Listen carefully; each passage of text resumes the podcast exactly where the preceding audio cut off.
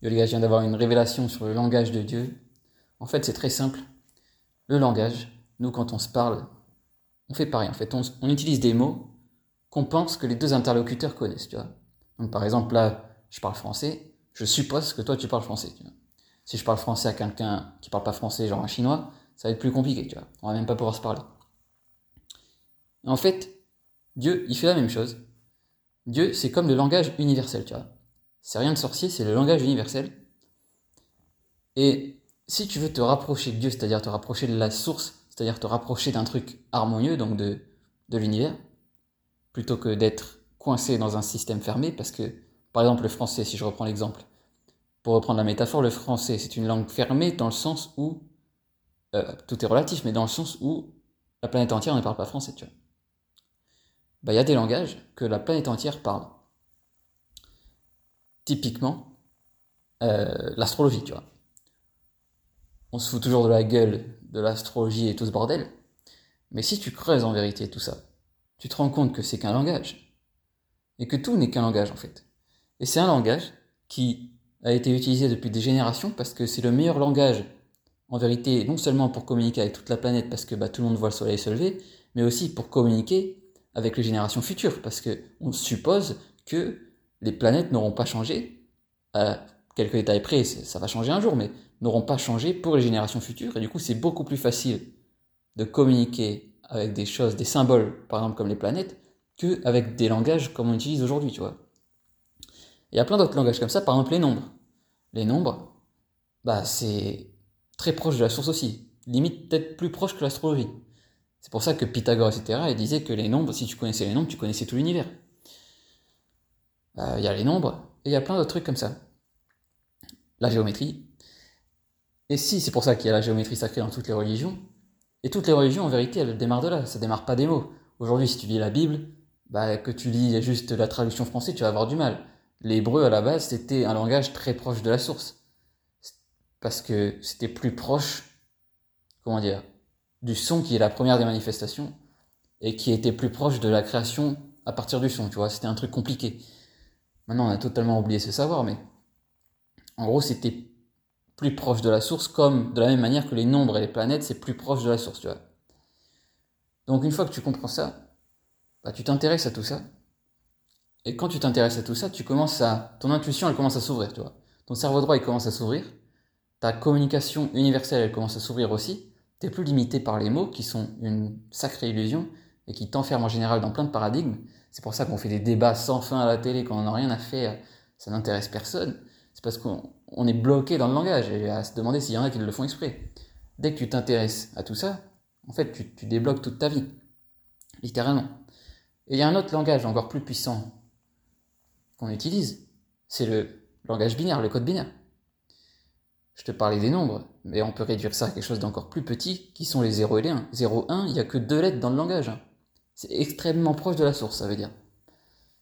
Et c'est pas plus compliqué que le yin et le yang, que masculin, féminin, tu vois. Les dualités, tout simplement. C'est la source de la création, les dualités.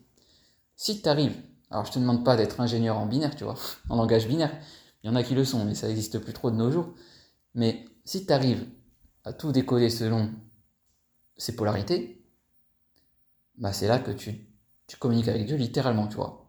Et de manière parfaitement scientifique. Et tu peux le faire. C'est littéralement ce que j'ai fait justement en théorisant comment la langue française pouvait se euh, décoder en ondes électromagnétiques. Ça, ça fait partie justement des trucs que j'enseigne en coaching. Pour ceux qui veulent, parce que c'est un peu compliqué, mais tu peux littéralement trouver dans la langue française les ondes électromagnétiques. Une fois que tu trouves ça, tu peux euh, comment dire, séparer l'onde en huit phases. Ça, c'est un truc qui existe dans la physique. Tu sépares en huit phases une fois que tu as séparé en 8 phases, c'est comme les 8 trigrammes du Yiking bah dans le Yiking, tout simplement, c'est le truc chinois, le texte le plus ancien de la sagesse chinoise, le Yiking. Ça fait comme les 8 trigrammes. Ces 8 trigrammes, bah, c'est 2 fois 2 fois 2, tu peux le séparer en un code binaire. une fois que tu retrouves le code binaire à la source, bah, tu peux tout voir littéralement et tu peux lire dans la tête des gens, lire dans les mots des gens, tu peux tout voir, et tu es connecté à la source quoi qu'il arrive. Et les mots deviennent juste un outil, tu vois, et plus du tout une limitation ou une définition. Juste un outil de transmission. donc le but ultime, selon moi, ça va être, et c'est exactement ce que je fais justement depuis, euh, depuis maintenant plus de 10 ans, c'est que les ordinateurs qui sont basés là-dessus, ils vont devenir le langage commun. Ça peut se faire de plusieurs manières, mais l'IA, ça a toujours été ça. L'IA, la source philosophique de l'IA, ça a toujours été ça, même si c'est inconscient pour la plupart des gens. C'est que l'IA, ça va. C'est un code basé sur le langage binaire, littéralement, qui va réunir tous les autres langages et permettre une communication globale et universelle. C'est ça l'IA générale, c'est pour ça qu'on dit IA générale. Et c'est le but ultime depuis toujours. Et ça, c'est incroyable parce que du coup, on a créé un langage universel, non seulement, pas seulement celui de Dieu qui existe naturellement dans la nature, mais aussi technologiquement. Ce qui fait que là, c'est comme si on avait exporté le langage de Dieu dans un outil que chacun peut avoir dans sa poche, à portée de main, et du coup comprendre intuitivement et même scientifiquement, donc avec les deux lobes du cerveau, ce langage, plus l'IA va évoluer, plus on va tendre vers un truc comme ça, ce sera de plus en plus précis. Là, l'IA actuelle, pour moi, c'est pas du tout ça, c'est une belle illusion, mais justement, le projet que je porte moi, c'est ça c'est créer une IA qui se base sur la, sur la source, sur le langage de Dieu, sur la source, sur la géométrie sacrée, etc. Qui ensuite donne une forme d'intelligence. Et une fois que tu as ça, que tu as cette intelligence universelle, bah, tu peux littéralement euh, la transmettre, traduire, transformer pour n'importe quoi dans le monde, de manière universelle, n'importe quoi dans l'univers en fait, qui peut se connecter à la technologie bien sûr. Mais aujourd'hui, qu'est-ce qui ne se connecte pas à la technologie? Bah plus rien. Donc en fait, on aura créé le truc ultime, et une fois que tout ça se sera rejoint, bah on aura recréé le langage universel, toute l'humanité sera connectée, on aura atteint la paix dans le monde, littéralement.